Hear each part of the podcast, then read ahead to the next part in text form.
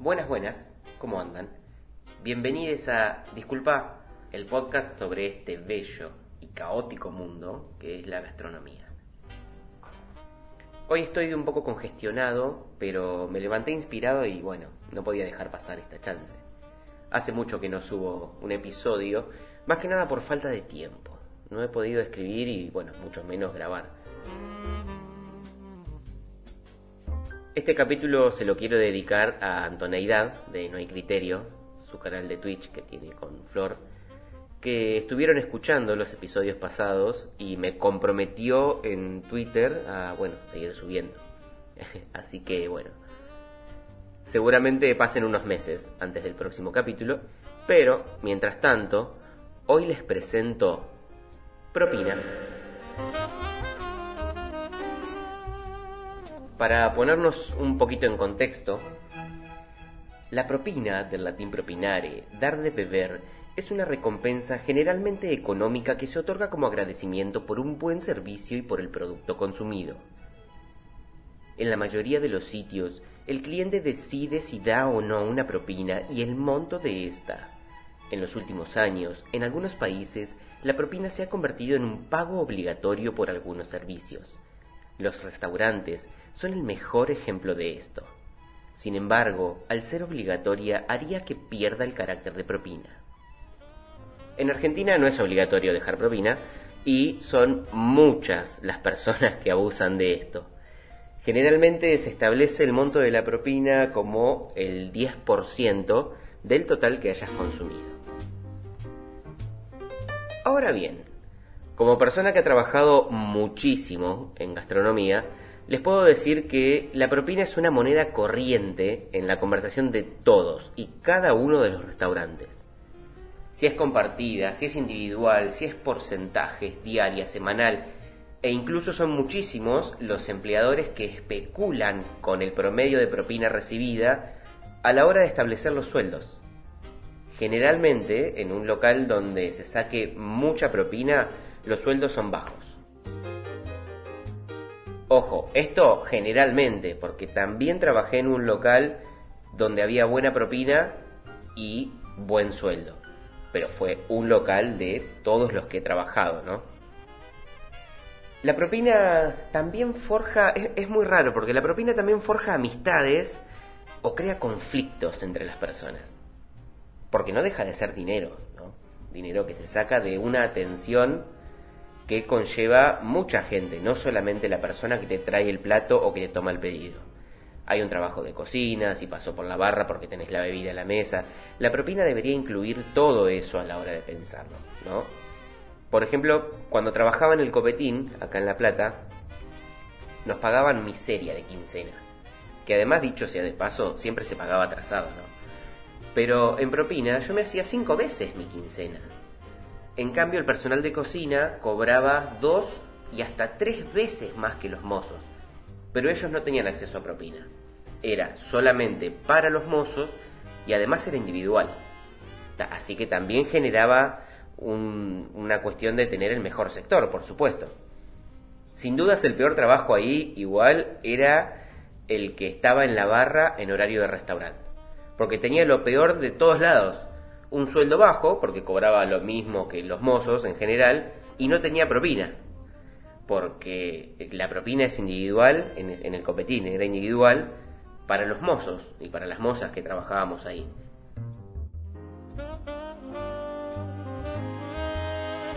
Pero pensate vos como cliente, cuando te sentás en un restaurante y dejas propina. ¿En qué pensás?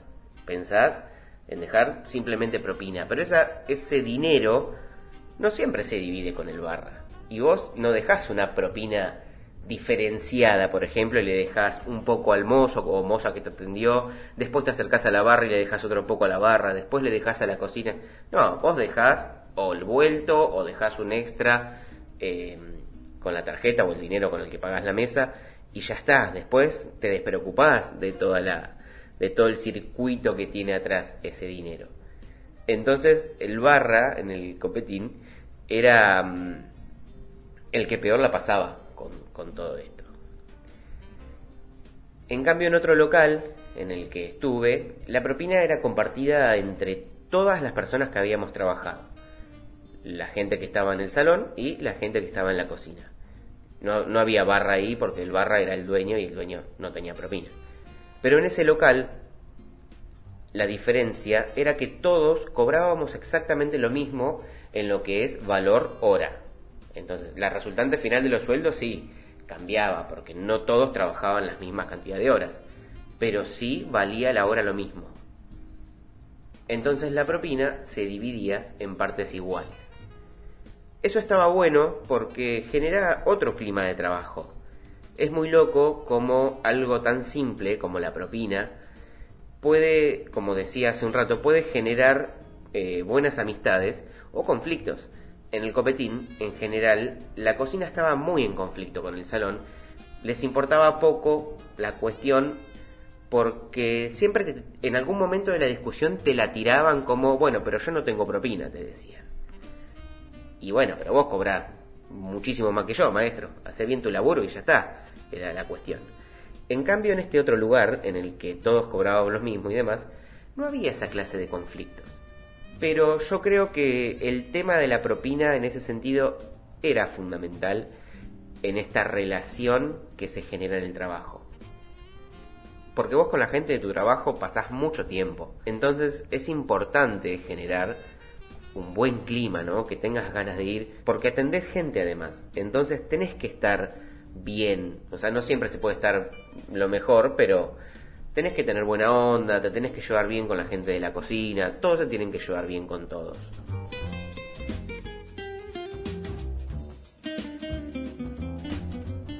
Ahora bien, habiendo dicho todo esto sobre la propina en general, vamos a pasar un poco al punto polémico, al momento de dejar o recibir la propina.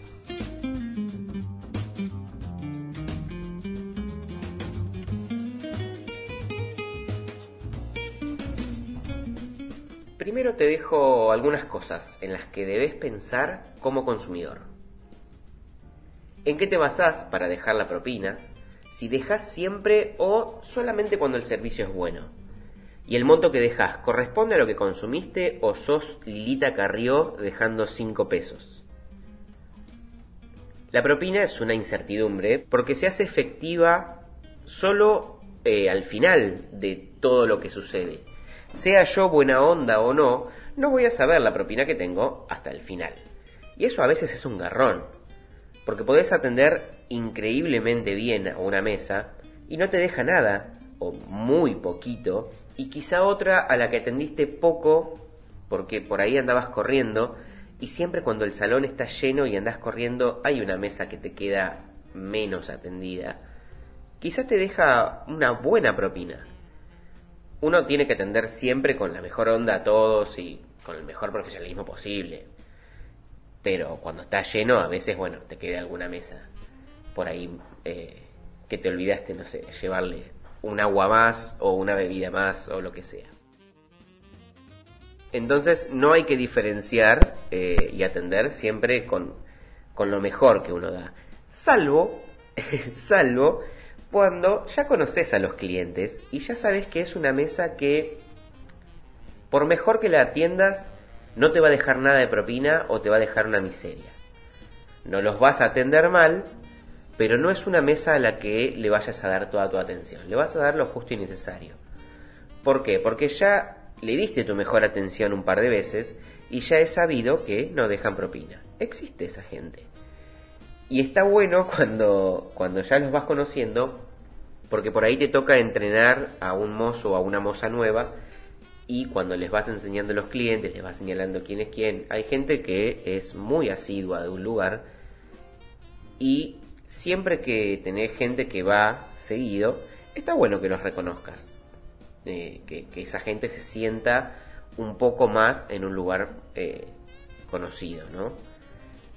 Entonces cuando le vas enseñando los clientes al nuevo o nueva que, estás entrenando, ya le decís, esa mesa son ratas, son ratas de alcantarilla que no dejan eh, propina. Los atendés bien, les dejás todo lo que corresponde, pero ya sabes que no te van a dejar propina. Entonces no le vas a dar no, no vas a, a tratar de que, de que te dejen más propina como con las otras mesas. Otra cuestión de terror para la propina, en este sentido, es cuando te toca una mesa grande. Ahí se te llenan los bolsillos de, preguntas. Porque en el copetín, por ejemplo, había un sector en la parte de arriba, que en el boliche era el VIP, que funcionaba en el restaurante para eventos o para reservas grandes. Entraban 33 personas arriba y a veces se dividían mesas grandes y a veces era toda una sola mesa. Y era un bajón porque a veces te tocaba una mesa que gastaba, de esas grandes que gastaban un montón de dinero y vos veías que comían, en competencia comía mucha pizza y siempre había promociones de pizza libre con cerveza y, y comían y comían y comían y por ahí a la hora de pagar pagaban el menú y te dejaban una miseria de propina. Y vos te querías matar porque más allá de todo que los atendieras eh, regular o bien, repito, nunca mal, pero regular o bien dentro de todo, vos habías corrido toda la noche y no tenías recambio de mesa. Por eso eh, en el copetín también se generaba mucha competencia entre los mozos por el mejor sector porque abajo, el salón principal o la vereda tenía mucho recambio, y tener mucho recambio implica tener mucha propina. Si, si vos trabajabas arriba, que en general le tocaba arriba al nuevo, si vos trabajabas arriba corrías toda la noche y no tenías recambio, porque las mesas de evento, las que iban y era un cumpleaños, e iban a las 10 de la noche, por ejemplo, esa gente se quedaba después al boliche que había en el copetín entonces no se te iba a recambiar la mesa, la ibas a tener toda la noche clavada ahí. Y encima corrías el riesgo de que por ahí no llegabas a cobrarla y te tenías que mm, la tenías, o sea, la tenías que cobrar medio de prepo cuando te terminabas tu turno y ver que te dejaran propina. Yo en un momento les dejaba así como un baldecito que decía propina, aunque no podíamos hacer eso, pero yo ya en un momento hacía lo que quería porque si no, por ahí en un momento te dabas cuenta que habías atendido toda la noche una mesa que, y no te llevabas nada de plata a tu casa. Entonces eso era un, bajón. Ya en otro local que estuve, que estaba de encargado, yo negociaba con la mesa la propina eh, para lo que eran eventos o mesas de reservas grandes, de 30 personas, por ejemplo, más de 25 en general sea o no un evento. Algunas calificaban como eventos y le hacías menú o lo que sea, y otras por ahí sí o no. Y en general yo les decía, bueno, te sale todo esto y además le tenés que sumar la propina, que sugerido es del 10%, les decía yo. Entonces ya era otra cuestión. Más allá de que en, el club, en este lugar que les digo, el ambiente era mucho más familiar y se prestaba un poco más el discurso a poder decir eso más allá de que yo estaba ahí hace bastantes años, los clientes me buscaban a mí y yo ya más o menos me podía permitir todas esas cosas, ¿no? Pero volviendo a los ratas de las propinas, algo que me daba mucha bronca era cuando una mesa gastaba mucha plata y te dejaban de propina la nada Nisman. Me acuerdo una vez atendí una mesa que gastó como 5 mil pesos en un momento en el que era mucha plata y me dejó de propina 5 pesos. Cuando el cajero me dio el vuelto, que yo ya sabía que era propina porque el cliente me había dicho quédate con el cambio, pero no había revisado, no sabía cuánto era. Cuando me dio los 5 pesos, los miré y le dije, ¿esto es el? Sí, me dijo. Salí a la calle, que se estaba yendo el, el chabón, y le devolví la plata. No, no, es propina, me dijo. no, disculpa, yo te agradezco. Le dije, pero esto es limosna, no propina y se lo devolví. Todavía me sorprende la cantidad de veces que me enfrenté a clientes de mierda y no, y no me echaron. Pero bueno, eso se los voy a contar en el episodio de clientes de mierda.